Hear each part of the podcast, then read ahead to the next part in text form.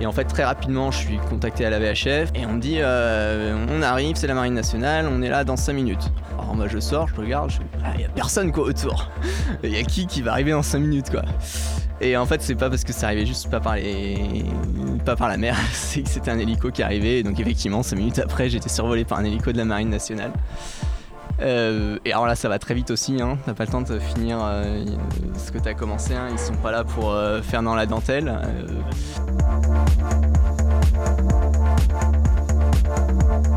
Mieux vaut être à terre et regretter de ne pas être en mer que l'inverse. Vous avez remarqué, en mer, certaines situations peuvent rapidement devenir très très compliquées si on cumule les facteurs de risque comme les pannes, la météo ou encore un équipage sans aucune expérience. Je m'appelle Étienne, bienvenue sur Canal 16, le podcast où on partage vos galères en mer pour permettre à chacun de bénéficier de l'expérience des autres. Cet épisode est dédié à Dessine-moi la high-tech. Pour vous la faire courte, c'est une asso dont je fais partie qui intervient dans les hôpitaux pour faire rêver les enfants hospitalisés malades du cancer en leur proposant des ateliers high-tech type drone, robot, VR et également soutenir la recherche oncopédiatrique. Dessine-moi la high-tech est une association d'intérêt général. N'hésitez pas à aller voir leur site, suivez-la sur les réseaux sociaux. L'asso a autant besoin de fonds que de communication.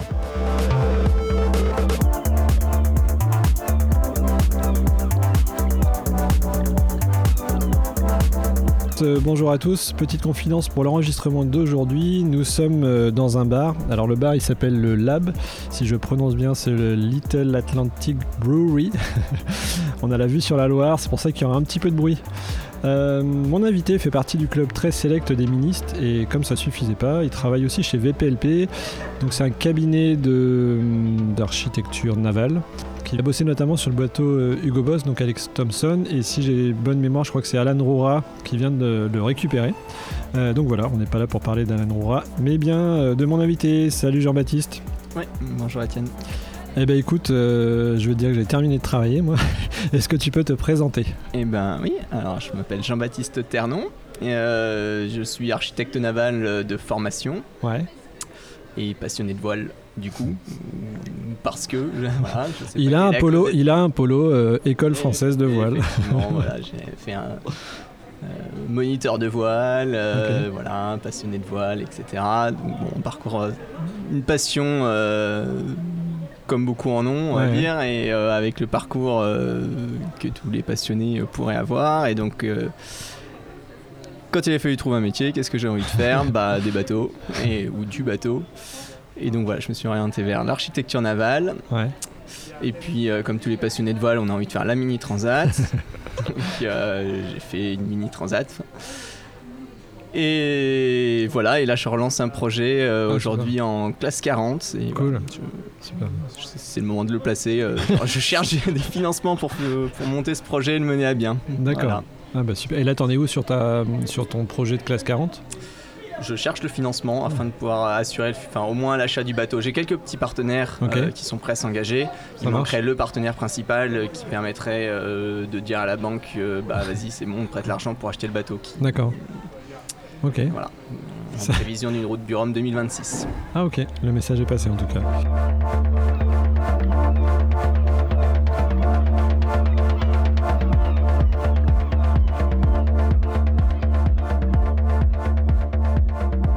Commencer, on peut peut-être revenir sur la Mini Transat. Comment tu as lancé ton projet et quelles ont été tes premières sensations, par exemple pendant, la, pendant les premiers milles de qualif, déjà où tu te retrouves tout seul, où tu dis c'est pour ça que j'ai payé, ça y est, j'y suis euh, Ouais, alors euh, pourquoi je m'y suis lancé C'est parce que bah, j'ai fait un petit peu de journalisme euh, d'abord chez Voiles et puis chez bateau.com. Et j'ai couvert le départ de la Transat 2017. Euh, bon, la Mini Transat, forcément, je connaissais, je suivais les courses, etc. Mais quand on regarde ça, euh, juste en tant que passionné, on se dit toujours, euh, bon, c'est bien, mais je veux y aller. C'est pas accessible pour moi, voilà. Et j'ai un peu, ou voilà, où je le ferai plus tard, etc. Et c'est Stan Turek qui a eu cette phrase qui disait, bah il y en a des, il y en a plein qui rêvent de le faire toute leur vie et qui le font jamais. Euh, moi, je voulais pas euh, m'arrêter euh, et regarder les autres partir. Je voulais le faire. Hmm. Donc, je me suis dit, bah ouais, je voudrais pas être dans cette situation. Donc, ok, on, débranche mon cerveau, on achète un bateau et puis advienne que pourra. ok. On part là-dessus. c'est pas, c'est pas raisonnable, mais bon, voilà, un moment. il fait des belles vidéos d'ailleurs, je crois, Stan. Et Stan est très bon, très bon communicant. Très bon communicant c'est parti, du coup, première nuit en mer, première euh, mille de calife, première. Euh, comment ça se passe euh, Est-ce que tu te dis c'est pour ça que j'ai signé et je suis content Première sensation Ouais, alors on l'entend tous, hein, mais c'est une grande phrase qui revient. Hein, le bateau, c'est 80% d'emmerde et 20% de plaisir. le mini ne déroge pas à la règle. Hein, et puis, plus le plaisir est grand et plus les emmerdes le sont aussi. Donc en fait, c'est vrai qu'il y a quand même plein de moments où en mini, on se dit mais qu'est-ce que je suis allé me foutre dans cette galère Euh, des galères financières, des galères de matos, d'organisation. C'est toujours un peu. Euh, assez compliqué euh, voilà, à gérer. et le bateau, la vie est familiale et professionnelle pour certains. J'ai bossé un an, enfin, je continuais de bosser pendant une des deux années du projet, puis la deuxième année où j'étais à 100% sur le bateau. Ok. Mais voilà, financièrement, on n'a pas le même rythme de vie, ça coûte cher, c'est compliqué de trouver des financements. Euh, voilà, c'est plein de galères, mais malgré tout, euh, je l'ai regretté euh, mille fois pendant que j'étais dans le projet. mais à la fin, je dis mais c'était génial, j'ai j'ai qu'une envie, c'est de le refaire quoi. Donc, donc oui, oui, j'ai trouvé ce que j'étais venu rechercher. Et puis c'est quand même des bateaux qui sont juste exceptionnels de, de pouvoir faire des pointes à 20 nœuds sous spi sur des bateaux, sur des petits bateaux comme ça, c'est c'est un vrai dériveur avec des vraies sensations de planning, mais euh, sur lequel euh, c'est un peu inhabitable quand même. Donc euh, non, c'est vraiment un bateau qui est certes exigeant, physique, etc., etc., mais c'est quand même des, ce qu'il en reste à la fin, en, dehors de toutes les galères que j'ai vécues sur le moment, mais qu'en fait on oublie assez vite. C'est quand même beaucoup de, de très bons souvenirs. Ok. Euh, du coup, pendant ces milles de qualif, là, tu as eu euh, une première petite anecdote. Euh, ouais, alors, bah, donc effectivement, donc, la qualif en Mini 650 pour partir sur une Mini Transat ou sur, voilà, sur les courses, ce qui s'appelle les catégories A, Mini Transat et, les Sables des Açores. Il faut avoir fait sa qualif hors course, donc c'est 1000 milles. Et sur la, la côte atlantique, c'est une boucle qui passe par euh, un rocher qui s'appelle. Euh, euh, de toute façon, c'est l'orga, je crois, qui choisit un peu en gros ton parcours. Le, parcours est, imposé, donc c'est une boucle qui fait Irlande, au sud-est de l'Irlande, qui redescend sur le plateau de Rochebone et on referme la boucle là où on l'a commencé. C'est-à-dire que quand on part moi, en l'occurrence, j'étais au sable à ce moment-là. Je partais des sables, je devais revenir au sable. Et donc, j'étais parti, euh, c'était le 5 octobre. Euh, ça, c'était, on va dire, la date de l'incident. Mais donc, j'étais parti 5 jours avant, donc début octobre. des Sables d'Olonne. J'étais allé virer la, cette bouée en Irlande et je redescendais. Donc ça faisait 5 jours que j'étais en mer et dans une pétole assez impressionnante. J'étais au niveau des Scilly et à redescendre vers le plateau de Rochebonne. Quand j'ai entendu à la VHF, euh, en mini, on n'a pas de, on n'a pas d'un moyen de communication. Mmh. Donc en fait, la seule météo qu'on reçoit, c'est euh, les vacations euh, VHF qui sont coordonnées par voilà le cross, etc. sur, sur les canaux VHF et qui annonce un front, enfin une dépression qui devrait monter jusqu'à force 8. Donc là, j'étais dans la pétole, je dis bon, au moins, ça va avancer. Effectivement. Voilà. Et alors ça n'a pas manqué, euh, parce qu'en moins de 12 heures, euh, donc on est passé de 4 nœuds de vent à euh, pas loin, enfin 40, puis, puis 50.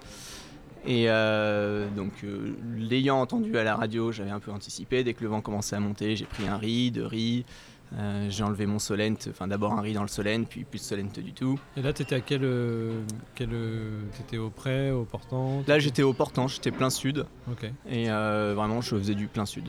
Ok. Voilà. donc j'étais au portant, et de toute façon, quand on arrive 40-50 nœuds, au-dessus de 50, tu fais un peu que du portant de toute façon. Ouais.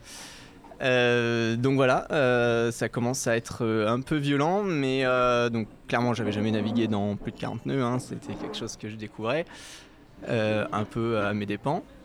Mm, et, la mer était comment? Enfin, bah, J'imagine que c'était pas flat. Alors non, c'était plus très flat. Alors comme ça avait commencé avec pétole, en fait la mer s'est levée progressivement, et c'est un peu ça qui a fini par être compliqué. C'est-à-dire qu'au départ, ok, il y avait 40, 50 nœuds. Mais le bateau se comportait plutôt bien. Le pilote tenait, le, tenait très bien le bateau. On, j'avais mis un riz, deux riz, puis trois riz.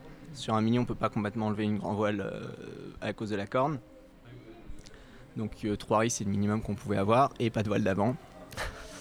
Euh, et, je faisais des surfs euh, avec tout ça à plus de 18 nœuds. Mais malgré tout ça, le, bateau tenait plutôt bien. Mais effectivement, comme tu le disais, le vent a continué de forcir, donc il montait entre 50 et 60 nœuds. Et là, ça faisait déjà plus de 12 heures que c'était dans ces conditions-là. Donc euh, la mer commençait à se former fort. J'ai appris après qu'il y avait des creux de 8 mètres. Donc ça commence à être une, jolie mer. Et qui commençait à déferler au-dessus. Et alors, il arrivait, même si c'était assez exceptionnel, que le bateau parte au tas. Que je prenne une grosse, euh, un gros départ au lof. Et euh, en général, c'était pas trop grave. Euh, le bateau repartait sur les rails, je le remettais plein cul et on était reparti pour des, des grands surfs endiablés. Mais avec la mer qui se formait, en fait, il commençait à moutonner de plus en plus, puis les vagues commençaient à déferler et par un malencontreux hasard, concours de circonstances, des fois le départ au TAS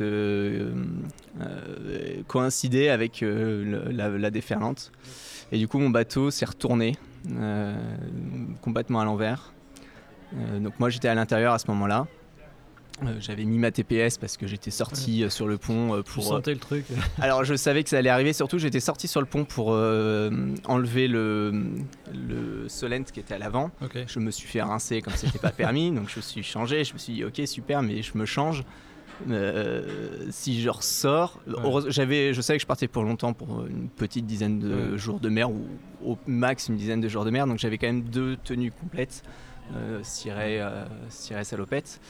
Je dis bah ok super, je suis sorti une fois, je me suis fait rincer jusqu'au caleçon. Qu'est-ce que je fais maintenant Si je me rhabille, je me change, je me remets au sec. Si je ressors dehors avec les conditions qu'il fait, ça, euh... sur un bateau en plus, c'est génial. Voilà, ça, va être la même, euh, ça va être la même galère. Donc j'avais mis ma TPS quelques heures avant.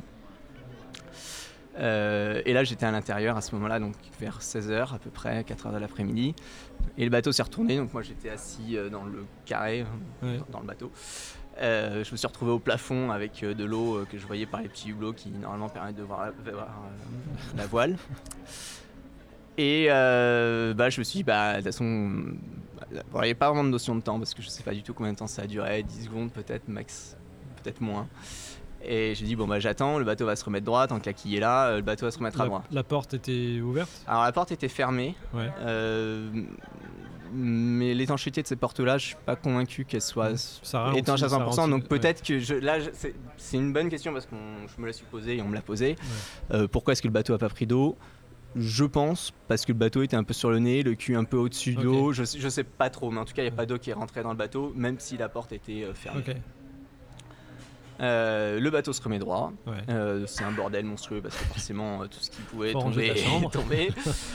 Euh, je sors, je vérifie, mon mât était toujours là, euh, tout avait l'air d'être à peu près en place. Je remets le bateau sur les euh, rails et je repars. ça fait, ça fait tout drôle quand même hein, de se retrouver sur le toit de son bateau. mais bon, bref. Il, il, s'est remis tout seul. Il s'est remis tout seul, machin, ça a duré, je l'ai senti, puis à un moment, il y a tout qui est reparti dans l'autre sens, tout qui est retombé sur le sol. Et le bateau est reparti. Euh, donc là, je range, etc. Et j'ai quand même la présence d'esprit de euh, contacter à la VHF euh, un cargo alentour en disant bah voilà, mon bateau vient de se retourner, je viens de chavirer, je continue ma route, le bateau va bien, mais voilà, si jamais ça devait arriver, voilà, sachez que voilà. et donc le bateau est reparti et donc rebelote, la mer qui fume dans tous les sens, 50-60 euh, nœuds. Euh, ça a peu dépassé 60 nœuds, mais c'était quand même tout le temps au-dessus de 50. Et, donc euh, voilà, ça avait commencé au milieu d'après-midi vers 14h et il était déjà 21h. Et la nuit là, tu te dis. Bah la nuit arrive, mais bon, écoute, jusque là ça tient. Et, toi, dans ces moments-là, là, donc tu viens de te faire rincer, tu t'es retourné, tu sens que c'est encore sport, tu es quand même en combinaison de sécu. Ouais. Là, tu attaques la nuit en. Enfin, tu T'es flippé, t'en as marre, t'es t'es dans Non, alors c'est assez paradoxal, mais en fait c'est un peu, bah j'attends, qu'est-ce que tu veux que je fasse Euh, Faut que j'aille au sud, pour l'instant je vais dans la bonne direction. Euh, alors en plus à la météo euh, que j'avais capté, donc ils annonçaient ça jusqu'à, enfin pendant au moins 24 heures. Donc je Ah, savais que voilà, j'avais fait la moitié du trajet, euh, même Et si il allait faire nuit. il va faire nuit, mais bon, pff, bon de toute façon, on- bon, en mini, euh, c'est pas, on fait pas des grandes siestes non plus, enfin des grandes, euh, des grosses nuits non plus, mais bon, euh, ouais, faut se tenir, faut s'accrocher, mais bon, en fait, j'ai envie de dire, comme ça durait depuis déjà quelques heures, c'est un peu, on, on s'habitue pas, mais voilà, c'est comme ça. Le bateau il avance, écoute, tout, tout va bien. Je me suis retourné une première fois, mais tout va bien. Et, euh, et puis, c'est beau en vrai, hein, c'est impressionnant. Ouais. Je- je- dans ces moments où j'avais pas grand chose à faire, même si je restais essentiellement à l'intérieur pour euh, essayer de pas me faire rincer trop, euh, et puis parce que dehors j'avais pas grand chose à faire malheureusement. Euh, quand je sortais, c'est impressionnant. hein, de Deux étages, dans- euh, deux étages au-dessus de toi. euh. Ouais, voilà, de se retrouver. Bah, non, tu fais un peu bouchon en fait. T'as jamais, de- t'as jamais une vague. C'est des vagues qui sont très longues. Ouais, Euh, Ouais, c'est de la les houle, les- tu t'en rends pas compte. les trains fait. de houle sont. C'est pas, pas une vague de surf, ouais. Ouais. C'est une très longue houle et tu fais en bouchon entre guillemets parce que quand ça descend, ça descend vite, mais c'est vraiment c'est impressionnant parce que c'est tout blanc. on n'a pas l'habitude de se retrouver. Ouais. Donc c'est à la fois, je vais pas dire terrifiant, mais c'est euh, euh, omnubilant, enfin hypnotisant de, de, de voir. euh, voilà, c'est un beau spectacle, même si euh, derrière c'est. C'est un peu comme quand tu regardes un orage ou un machin comme ça. Ouais, c'est ça, ou quand tu vas sur la jetée dans une tempête et que tu vas regarder les vagues s'éclater sur la jetée. Ouais. Alors là, il n'y a, pas- y a pas les vagues qui explosent, et puis, et puis quand tu es sur la jetée, tu es un peu éloigné, mais. euh, Ce côté ouais, quand ouais, même c'est- euh, c'est- grandiose. c'est- ouais. Voilà, grandiose, impressionnant. C'est là où tu, tu vois la, la- la grandeur de, et la puissance du, de, de- de- on va dire, de la nature et du vent. Quoi. Et la vulnérabilité d'un petit bateau. euh. C'est ça. Euh, et donc voilà, et donc on arrive au début de nuit et vers 21h on rebelote, en fait le bateau se retourne à nouveau. Euh, donc même combinaison, sauf que là j'étais allongé, donc euh, voilà je me retrouve pareil au plafond et le bateau se retourne et, euh, et se remet droit. Et sauf que là, euh, quand le bateau se remet droit, c'est étrangement, c'est calme, c'est tout calme, il n'y a plus un bruit. Alors, je regarde les instruments, il y a marqué 0 nœud de vent, je fais bon là j'ai dû perdre, euh, j'ai dû perdre mon, Les aériens. mon aérien parce qu'il y a clairement je pense pas que se soit calmé à ce point là mais vraiment il se passe plus rien. C'est tout calme. Et en fait je sors. Alors premier truc que je vois euh, c'est de la lumière dans l'eau Euh, alors C'est pas le plancton. ça, euh, alors c'est pas le plancton mais la première truc que je me suis dit alors c'est complètement con tu vas me dire mais tiens j'ai tiens, j'ai dû perdre un sachet de fluorescine ou un truc ouais. comme ça et je me parce que forcément je sors en regardant vers l'arrière et je me retourne et en fait c'est le mât qui était dans l'eau quoi tout simplement Là, tout simplement le mât dans l'eau et bah là donc euh, bon bah tu réalises assez vite ce qui se passe hein, il y a plein de choses qui se passent dans ta tête mais à force d'entendre des histoires de, marins et de dématage, on, on connaît un peu les grandes euh, lignes de, qu'est-ce qu'il faut faire en cas de dématage. Et donc euh, libérer le mât et voilà, et puis réviser après, on va dire. Euh, par chance, le mât était du bon côté, donc en fait il était au vent, donc les vagues me poussaient mais écartaient la coque du mât, donc j'avais pas peu de risque de que la coque soit poussée sur le mât et que la mât transperce la coque. Donc ça c'était déjà un bon point dans mon malheur. Voilà, je- ouais, Mec, en- je- Et en plus, il est content. quoi. voilà, je sais pas si, euh, si on peut dire ça, mais bon, ça aurait pu être pire. Et, mais surtout, le fait de l'avoir du bon côté, ça permet de, ça m'a permis de récupérer la voile, dégrayer la voile, récupérer la baume, récupérer les drisses. Euh, en fait, de bricoler, entre guillemets, euh, sans, sans avoir beaucoup de temps, et de récupérer ce que je pouvais récupérer voilà, sur, le mât. Alors que si ça avait été de l'autre côté, il aurait fallu libérer et tout, tout Ouais. laisser, tant pis quoi. Euh, donc là voilà, je réalise assez vite. Donc je prends euh, la pince se coupe câble qui est obligatoire Ouais, dans un ouais, mini. ouais. Euh, J'essaye de couper des câbles. Alors c'est l'utile le plus inutile que j'ai- jamais utilisé. Ça n'a aucun intérêt. Euh, j'ai mulé comme je pouvais, euh, ça a à peine, euh, à Ouais. peine entaillé, fait un petit V dans le haut bon, ok Ouais. super. Bon j'ai sorti la scie, euh, À métaux, la ouais. scie à métaux, qui est radicalement plus efficace. J'ai coupé tous les haubans. Petit message. la Et voilà, après avoir récupéré les drisses, l'AGV, la baume, Euh, j'ai coupé tous les haubans et j'ai dit au revoir à mon mât qui est parti par le feu. Ouais, c'est ce que j'allais dire. Est-ce que tu as conservé le truc euh Alors, j'ai pas conservé le mât, non, parce que là, je Sur pense un mini, ça ça, fait été. petit. hein, ça fait petit. Oh, ouais, euh, le mât fait 12 mètres ou 13 mètres. Ouais, c'est ça. Mais 12 ou 13, 13 du mètres, coup, je crois. sur 6 mètres 50, Ouais. c'est peut-être. euh, Euh, Ça non, non, j'ai pas récupéré ouais. le match. Je pense que ça aurait été compliqué et un peu dangereux parce que quand même il y, a, il y avait encore bah, ces fameux ouais. 8 mètres de creux. Ce que je dis, hein, tu t'en rends pas compte qu'il y a 8 mètres de creux, mais bon, tu te rends compte quand même que ça bouge. Bon, bah, je t'avoue que j'ai pas essayé de récupérer, de remettre le mât à bord. J'ai récupéré ce que je pouvais, déjà la voile, euh, les drisses, parce que bon, finalement, euh, comme j'avais le temps, j'en ai profité. Voilà, et après ça, bah, du coup, euh, arrive le moment où tu dis, bon, bah, qu'est-ce que je fais maintenant? Et au dernier bulletin météo, à 6h, enfin 18h avant, euh, j'avais eu le bulletin météo pour savoir un peu combien de temps j'allais être lessivé comme ça. Et donc, ils annonçaient euh, que ça allait mollir dans 12 heures Ouais. fameux 24 heures euh, Ouais. qu'ils avaient annoncé euh, autour des midi, que ça allait mollir à force 6-7. Bon, C'est moins, mais ça reste, ça reste beaucoup. Et basculer ouest. Ok. Euh, et- et ça va pas trop dans le sens que je voulais, parce que moi je voulais y aller à l'ouest justement. J'avais fait suffisamment de sud et à un moment la côte elle est quand même à l'ouest. Et, et je- donc en fait ma réflexion c'était ok, donc j'ai encore euh, 12 heures dans ces conditions. Euh, ça va mollir, mais bon, euh, va mettre un gravement de fortune dans 35 nœuds de vent. Et euh, une fois que j'ai mis mon gouvernement de fortune, super, Oui, voilà, comment est-ce que je rentre quoi? J'aurais pu, je sais pas, hein, je, je l'ai pas fait, donc euh, j'aurais pu imaginer quelque chose, j'aurais pu faire avec ma baume, euh, un tourmentin. Mais une fois que tu as tout ça, je fais ok, super, mais alors pour aller faire du prêt avec ce gouvernement de fortune que j'aurais installé dans 35 nœuds, euh, je suis pas arrivé moi dans cette histoire. Donc j'ai déclenché mes balises de, de secours. Mhm. Euh, on a une épierre, donc une balise euh, euh, satellite, et euh, une PLB. Donc pareil, c'est du satellite, mais c'est euh, personnel, donc Ouais, c'est quelque chose que j'ai dans mon gilet de sauvetage. ouais. Voilà. Euh, j'ai déclenché les deux pour être sûr qu'on ne pense pas que c'était une erreur. Ouais. Voilà, parce que ça peut arriver que des épierres se déclenchent et ça nous contacter. Et bon, bref, voilà. Quand les deux sont déclenchés, généralement, euh, un accident, ça arrive. Enfin, voilà, Ouais. deux. Voilà.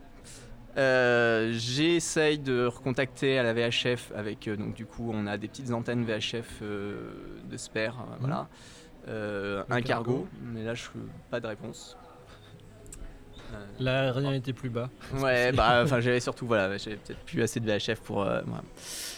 Euh, voilà, euh, et, et puis je commence à faire du rangement dans le bateau pour essayer de remettre tout ça au clair en me disant ok bah maintenant que les balises de secours sont déclenchées on va venir me chercher donc je vais abandonner le bateau Euh, si je veux remettre la main dessus et le récupérer un jour il faut qu'il soit le plus clean possible qu'il n'y ait rien dehors que euh, voilà, qu'il soit euh, le mieux rangé possible pour espérer en récupérer le maximum. Quoi. Hmm. Donc ça, c'était ma réflexion. Et en fait, très rapidement, je suis contacté à la VHF et on, on me dit, j'entends assez mal parce qu'il y a du vent, etc., etc. Ma VHF porte pas très loin, c'est une VHF portable du coup. Hmm. Et on me dit, euh, on arrive, c'est la Marine nationale, on est là dans 5 minutes. Alors moi je sors, je regarde, je fais, ah, il y a personne quoi autour. Il y a qui qui va arriver dans 5 minutes quoi. Et en fait, c'est pas parce que ça arrivait juste pas par les, Pas par la mer. par la mer, c'est que c'était un hélico qui arrivait. Donc effectivement, 5 minutes après, j'étais survolé par un hélico de la Marine nationale. Euh, et alors là, ça va très vite aussi. Hein. T'as pas le temps de finir euh, ce que t'as commencé. Hein. Ils sont pas là pour euh, faire dans la dentelle. Le- la mini coutière. voilà. Et donc, il te balance dans un premier temps un sac de sable dans le, accroché à un filin. En fait, au bout de ce sac de sable est descendu treuillé un gars. Mm. Alors c'est un peu sport parce qu'il se- t'es censé tirer le gars pour qu'il atterrisse sur le pont, sauf que le bateau il est chassé de plusieurs mètres à chaque vague. Donc le mec a fait quelques plongeons dans l'eau avant de réussir à poser le pied sur le pont. Ça fait un boucan euh, d'enfer. Ouais, Euh, clairement, euh, c'est impressionnant. Le bruit que ça fait, t'entends rien à la VHF. La communication est compliquée. Le gars arrive, il me ficelle, il te demande rien. J'avais quand même préparé, je savais que j'allais être évacué, je savais pas que ça allait être par les airs, mais voilà. Donc j'avais quand même préparé un sac étanche Ouais. avec des affaires sèches, des papiers, voilà ce que je pouvais pour arriver, euh, je sais pas où, mais voilà, euh, voilà, c'est ça. Un portefeuille, un téléphone portable et des affaires sèches, quoi, en gros. le gars arrive, il me ficelle et il me dit tu t'accroches quoi qu'il arrive, tu gardes les mains entre les jambes et tu fais gaffe, ça, ça va partir très vite. En gros, c'est à peu près ça. Euh, pas beaucoup bonjour, euh, pas beaucoup au revoir. Ils sont très professionnels, mais ils sont pas là pour euh, tergiverser. Et effectivement, quand euh, ça arrache, ça arrache très fort, Ah ouais très vite. Ah ouais, ouais, ça Le treuillage ah ouais. Ah, le treuillage, c'est. Ah ouais. tu, tu- ouais, tu décolles très vite, ouais, c'est- ça fait Alors, pas dans c'est- la dentelle. ah, hein. C'est étonnant. ouais. Ok. Et, Ah, c'est euh, peut-être pour éviter de te reprendre. Bah, je pense que c'est pour pas que le bateau remonte sous tes pieds et que tu te prennes. euh, là, il n'y avait plus de mât, mais euh, Oui, il peut y avoir des, des obstacles sur la route. Donc, effectivement, ça arrache du bateau assez violemment. Et donc là, c'est la première fois que je vois un peu euh, avec de la hauteur euh, l'état de la mer. Euh, donc il fait nuit, donc euh, je vois pas grand chose, mais en tout cas le projecteur euh, de l'hélico, voilà, donc je vois le bateau tout seul au milieu de, ce- de ces déferlantes et tout. Donc là, là tu réalises un petit peu quand même que, les conditions sont pas faciles et en vue de dessus, c'est pareil, c'est aussi assez impressionnant. En fait, finalement, en étant en bas, ben, j'avais peut-être pas une vision globale du truc. Et euh, ouais, et là, voilà. bon, ça dure pas longtemps parce que malheureusement, euh, le, le- le voyage bateau-hélico est assez vite. Et une fois que tu arrives là-haut, il t'attrape, il te rentre dedans et t'as pas trop le temps d'admirer le paysage. Mais bon, euh, pas là pour ça non plus. Euh, voilà, écoute, le gars derrière me suit. Ça fait un boucan d'enfer, on peut pas communiquer. Donc c'est, il y a un médecin euh, militaire qui écrit sur un petit tableau euh, comment ça va, euh, voilà, etc. Et qui m'annonce qu'on va à, à la cavale blanche à Brest, en gros. Voilà, bah écoute, le trajet, j'étais à peu près à 80 000 euh, au large de, de Ouessant. Ils te servent un plateau repas, tout ça. Euh, alors que dalle. Mais les 80 000, bah, ils ont été faits en une demi-heure à peu près. Ouais, ça. Voilà, donc ça, c'est, je les aurais pas fait aussi vite euh, si j'avais fini avec mon bateau. Et voilà, et puis écoute, il me dépose à la cavale blanche, il, il- Ouais. je suis pris en charge par un médecin qui regarde que tout va bien, euh, euh, pas, d'hypoglycémie, Ouais. Euh, pas d'hypothermie, etc. Donc il me prend une petite goutte de sang euh, dans le doigt. Ouais. Voilà, je pense que c'est le moment où j'ai eu le plus mal de toute l'opération. quand ils Dur, m'ont- quand dur. ils m'ont piqué le doigt. Non, je pense que je vais le mettre en intro du podcast. Et, euh, voilà, donc euh, une, euh, bah, pas une belle expérience, mais en tout cas euh, une, une expérience impressionnante. Quoi. Voilà. Bon, et là, après, derrière, tu relances une- un projet classe 40, donc c'est aussi que ça te. C'est- Ça n'a pas été. je, euh, je pense que cette, euh, alors euh, ça s'est bien terminé. Donc derrière, moi j'ai appelé mon assurance qui a missionné Adrien Hardy en l'occurrence pour aller chercher mon bateau. On était le samedi, en gros le lundi après-midi ou lundi soir, le bateau était rentré quoi. Euh, mais d'avoir vécu ça, en fait, et de me dire, ok, bah, j'ai tenu euh, un peu plus de 12 heures euh, dans 50 nœuds, voilà, avec des rafales à 60, etc. Bah, ça permet de vachement relativiser et de me dire, euh, bah, en fait, maintenant, quand je sors dans 30 nœuds de vent, je me dis, bah, ça va, il y a 30 nœuds de vent, quoi. Euh, et en fait, voilà, ça permet de relativiser, c'est ça, de me dire, euh, bah, je sais que le bateau il tient, euh, je sais que une je case en disant. voilà, euh, bon, je- si j'avais pu me passer de- de- du dématage, je l'aurais peut-être fait, mais voilà, vraiment, ça- d'avoir connu ces conditions-là euh, permet de, de repartir plus serein quand euh, on a Mhm. l'impression que ça va être la guerre, etc. Euh, derrière, j'ai sorti des speeds en 30 nœuds de vent et je me disais, bon, ça tient quoi. Ouais. Donc voilà, ça, ouais, ça- ça permet de donner vachement de recul et et puis bah, l'histoire se termine relativement bien, donc euh, j'ai Mm. pas, de- Donc ta qualif a été euh, acceptée du coup. pas du tout. Non non, j'avais pas bouclé la boucle, donc je, je l'ai refaite après Ah, et merde. tout s'est bien passé, mais euh, mais j'y suis retourné euh, à la Boyconinbeg, euh, D'accord. donc en Irlande. J'ai refait ma boucle de de, de 1000 milles, voilà. Je sais plus exactement combien de jours, mais Une 7 balade, jours euh, quoi. Une balade de santé. Mais de- du coup de l'avoir fait plusieurs fois, ça aussi ça a été un vrai plus parce que ça apprend à passer du temps en mer et c'est toujours bien de naviguer. euh, ça pour, fait euh, 2000 milles. voilà, pour, euh, pour apprendre à connaître son bateau. Quoi. Donc, Les milles euh, en hélicoptère ne sont pas qualifiants. pour- non, non, ceux-là ils sont sont, sont pas les qualifiants.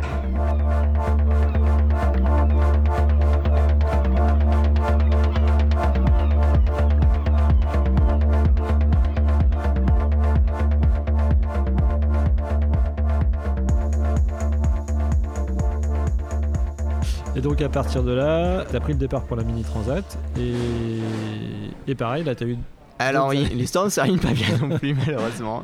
Non, quand je disais que le mini c'est quand même beaucoup de galères, euh, c'est plein de bonnes expériences mais c'est aussi beaucoup de galères. Euh, donc effectivement, tu le disais, euh, j'ai pris le départ, mais j'ai pas terminé la mini transat à cause des problèmes d'énergie. Donc c'était au, départ de la mini transat 2019. On a été on est déjà parti avec beaucoup de retard pour laisser passer des dépressions qui s'enchaînaient. Euh, donc dépression, puis dépression, puis dépression. On est parti avec euh, pas loin de 10 jours de retard, je ne sais même plus exactement combien, mais euh, un truc comme ça. Et quand on est parti, c'était pas non plus des conditions estivales. voilà, donc on est parti on est dans une mer un peu formée, au près. Et, et j'avais remplacé mes batteries pour mettre des batteries lithium. Et en mini, il y a une en mini de série, il y a une règle qui dit que si on utilise des batteries au lithium, qui ont l'avantage d'être, euh, d'avoir plus de capacité euh, et d'être un peu plus légères, on n'a pas le droit d'utiliser de, carburant. Donc euh, ça veut dire pas de... enfin ça veut dire s'autourdit pas de pile à combustible parce que c'est ce qu'on utilise tous. Quoi. Donc je ne pouvais compter que sur mes panneaux solaires pour avoir de l'énergie à bord et recharger mes batteries lithium. Et évidemment, l'énergie à bord, c'est crucial, surtout quand on est en solitaire. Donc on est parti dans des conditions un peu musclées, et ça a pas mal tapé. Euh, à tel point qu'en fait, mes panneaux enfin, le, support des panneaux solaires, qui sont des tubes carbone euh, accrochés à, l'arrière du bateau, euh, a fini par se rompre. en plus, j'avais des grands panneaux solaires, parce que comme je sais que j'avais que des panneaux solaires, j'avais mis, j'avais mis de, deux voiles à l'arrière. Ouais, mais, presque, hein, parce que je crois que j'avais 140 euh, watts, euh, deux fois 140 watts à l'arrière. Donc euh, voilà, c'est quand même pas mal de capacité. Normalement, si tout s'était bien passé, j'aurais pas eu de problème avec, avec l'énergie. Sauf que du coup, donc, un de ces supports a cassé. Le panneau solaire est tombé dans l'eau. Il a arraché tout ce qu'il pouvait arracher de fil. je l'ai récupéré le panneau solaire, hein, mais du coup, il avait un peu arraché tout le système. Hmm. Et donc là, ben, c'est tout de suite plus compliqué. Alors, il me restait des petits panneaux solaires euh, volants, mais bah, ça manque du coup de. Bah, je manquais un peu de. Voilà, de, de, de, quoi, 280 watts de, d'énergie derrière. Et donc ce qui devait arriver arriva. Euh, j'ai fini par être à court de. Moi, dans mon idée, c'était, euh, je ne pouvais, pas traverser sans, dans ces conditions. J'étais en train de rejoindre euh, la Corogne. Là, je faisais cap vers la Corogne. Sauf que avant d'arriver à la Corogne, en fait, je suis tombé en rate d'énergie. Et donc blackout total sur le bateau. Et donc il fallait quand même arriver à la Corogne, parce que voilà, donc pour réparer et repartir, hein, c'était un peu ça l'idée. Et donc, euh, bah voilà, donc il me reste euh, à peu près 14 euh, heures pour arriver à la Corogne, voilà, à, Villeneuve. Et donc, bah, sans énergie, j'ai en gros barré pendant 14 heures. Quoi. alors là. Un vrai figariste. exactement. exactement. Je suis resté. alors, entre j'accroche un peu la barre de temps en temps pour pouvoir me lever, manger. Euh, essayer de dormir 5 minutes, etc. Mais bon, euh, dans l'idée, c'était un peu ça, c'est-à-dire qu'il faut, euh, on peut difficilement lâcher la barre parce que le bateau va vite n'importe où. Et, et c'est vite fatigant de pareil 14 heures. Pas en mode balade, régulateur d'allure ou tout ça, Non, là, là, on peut compter que sur notre pilote et nos instruments. Alors en plus, j'avais plus d'instruments forcément parce que donc, euh, je ne pouvais compter que sur. J'avais un petit quand même un petit, on a, c'est obligatoire, hein, un petit GPS euh, de spare mm. euh, portable qui fonctionne sur des piles. Donc ça me permettait quand même d'avoir un cap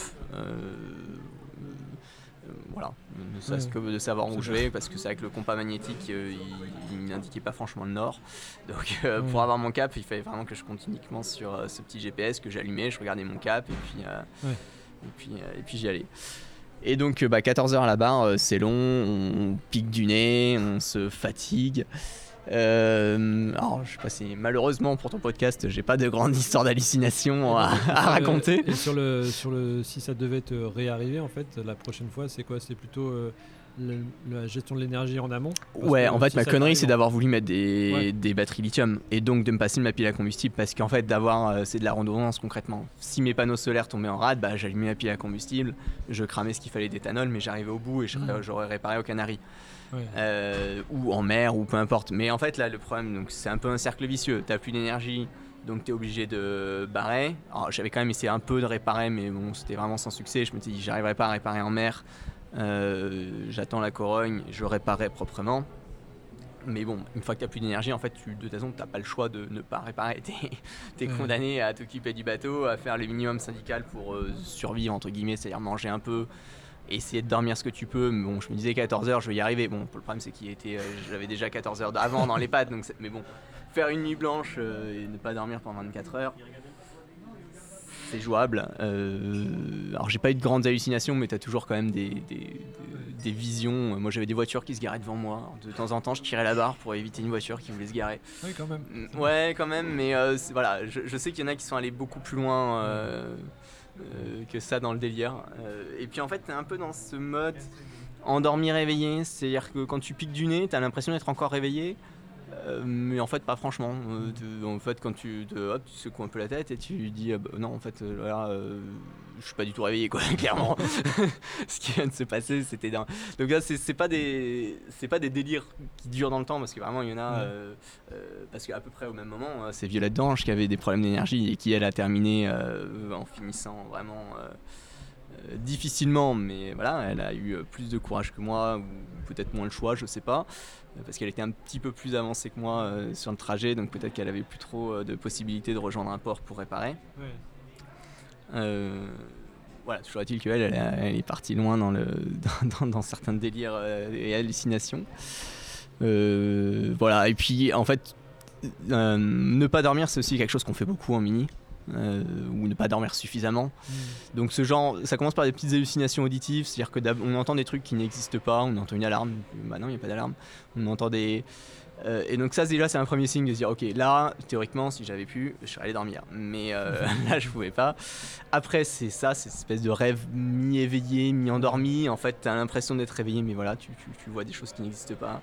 Euh, ça peut arriver euh, quand on écoute un discours un peu ennuyeux, ou ça arrive dans la vie de tous les jours. Et après, le stade d'après, c'est juste que tu es plus euh, maître, entre guillemets, de. Il n'y a plus d'état réveillé en fait, c'est un état endormi et somnambule, je sais pas comment on a raconté ça, mais il n'y a plus vraiment de, conscience. Quoi. Donc j'en suis pas arrivé là, mais toujours est-il que voilà, barré 14h, c'est. arrives quand même à avoir des voitures qui se gardent devant toi et qui font des créneaux. a embouti mon bateau. Voilà, c'est ça.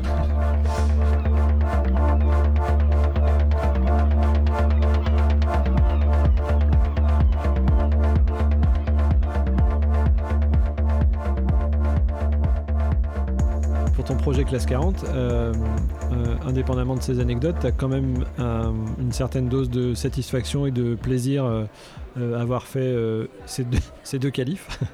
Euh, cette transat. Euh, quel, est ton. C'est un peu la question, euh, sans piternelle question, la, question qu'on pose tout le temps. Quel est ton, ton meilleur souvenir pendant, ces, pendant ces navigations au large bah, Alors, en fait, paradoxalement, donc ce que je te disais, c'est cette expérience de tempête, il est quand même assez marquant. Et alors, je vais pas dire c'est un bon souvenir, mais en tout cas, c'est un souvenir marquant. Ouais, c'est un souvenir fort. C'est ce que c'est quand même beau en fait. C'est très c'est terrifiant, mais c'est impressionnant et c'est beau. Alors, je vais raconter d'autres des souvenirs parce qu'il y en a plein des bons souvenirs en, mer. Ce mec est fou. Euh, non mais euh, alors là justement, il n'y avait pas forcément de vent. Alors si, après j'ai des très bons souvenirs de voilà ce que je te disais aussi, de, de bord de spi euh, dans 30 nœuds où le bateau fait des pointes à 20 nœuds. Bon, tu, fais pas ça avec d'autres bateaux quoi. Mm. Enfin si, de la voile légère à la limite, mais, mais tu fais pas ça en, en habitable quoi. Euh, mais j'ai des souvenirs très marquants aussi. Euh, j'en ai deux qui vont un peu se recouper. Mais alors, de nuit, euh, avec le plancton phosphorescent. Je me souviens d'une nuit. Alors, tu sais, la nuit, c'est toujours un peu fantomatique. T'es un peu fatigué, t'es un peu sur ton petit nuage. Et il n'y avait pas trop de vent, et le bateau avançait. Il faisait. Et là, j'arrivais dans, du, dans du plancton, et quand je sors dehors en me réveillant, il y a du plancton partout, partout, partout. Donc j'ai tout mon sillage qui est ouvert et ce bateau qui avance pas très vite et qui fait et qui lance des gerbes de, plancton euh, photoluminescentes comme ça et et bah alors là, t'es encore plus sur un nuage parce que t'as vraiment l'impression de. Puis c'est calme, euh, la nuit est. Aladdin, euh, au pays des Ouais, voilà, il y, a des étoiles telles qu'on en voit euh, rarement, peut-être quand on est dans la, dans, la, campagne profonde, mais on n'a pas l'habitude de, ciel comme ça quand on est à, terre ou en ville. et donc voilà, avec cette espèce d'effet un peu fatigue, je plane déjà un petit peu. Et ce bateau qui avance tranquillement sur son petit nuage de, plancton phosphorescent. Et toujours avec du plancton, un peu dans les mêmes conditions, mais il y avait un petit peu plus de vent. Je me souviens aussi de, de dauphins qui venaient jouer avec les traves. Et donc tu voyais les dauphins, tu, enfin tu voyais pas les dauphins parce qu'il faisait nuit, et qui passaient sous le bateau. Et donc ça faisait des torpilles de euh, de plancton. C'est-à-dire que toute l'avant du dauphin était complètement dans le noir et en fait tout, on va dire à partir du milieu du corps jusqu'à sa queue, faisait une traînée de, plancton photoluminescent et donc ça faisait des, traits comme ça sous le bon bateau. Euh, euh, donc euh, voilà, eux ils faisaient des jolis traits bien droits, il se passait rien jusqu'à la moitié du corps et moi je faisais des grosses platches et je foutais du verre partout. Mais donc là tu dis on n'est pas profilé pareil, mais on, rentre pas pareil. Voilà. L'architecte sortait de ce corps. et, mais c'était pareil, donc moi sur mon petit nuage, un peu fatigué avec les émotions, parce que tu es en mer avec la fatigue et les émotions ils font, ils font, ils font grand 8. Hein, euh, c'est l'extase complet. Après, tu t'énerves comme c'est pas permis, euh, tel que je le fais jamais à terre. Mais je me sur mon bateau, euh, quand ça se passe pas comme je veux, tu cries, tu tapes du poing, tu t'énerves. Tu alors que je suis plutôt quelqu'un de calme dans la vie réelle entre guillemets. Et à l'inverse, quand ça se passe bien, bah, t'es, sous exta, la vie elle est belle. et donc voilà, c'est, le grand vide des émotions. Et donc voilà, donc là, cette nuit-là, voir les dauphins avec le plancton, et, ouais, c'est pareil, c'est magnifique, vraiment. T'es tout seul. Euh, euh, et c'est des spectacles qui sont, ouais, qui sont hallucinants, quoi. Eh ben cool, écoute, euh, merci beaucoup. Je pense qu'on peut rester sur ce beau souvenir. Euh, voilà, ce podcast touche à sa fin. Si vous voulez nous aider, n'oubliez pas de prendre tous les téléphones portables que vous trouvez, les iPhones, vous leur mettez 5 euh, étoiles sur Apple Podcast euh, sur ce podcast Canal 16. Et puis n'hésitez pas non plus à mettre des commentaires. à bientôt Jean-Baptiste. Merci beaucoup Étienne et à très bientôt. Et voilà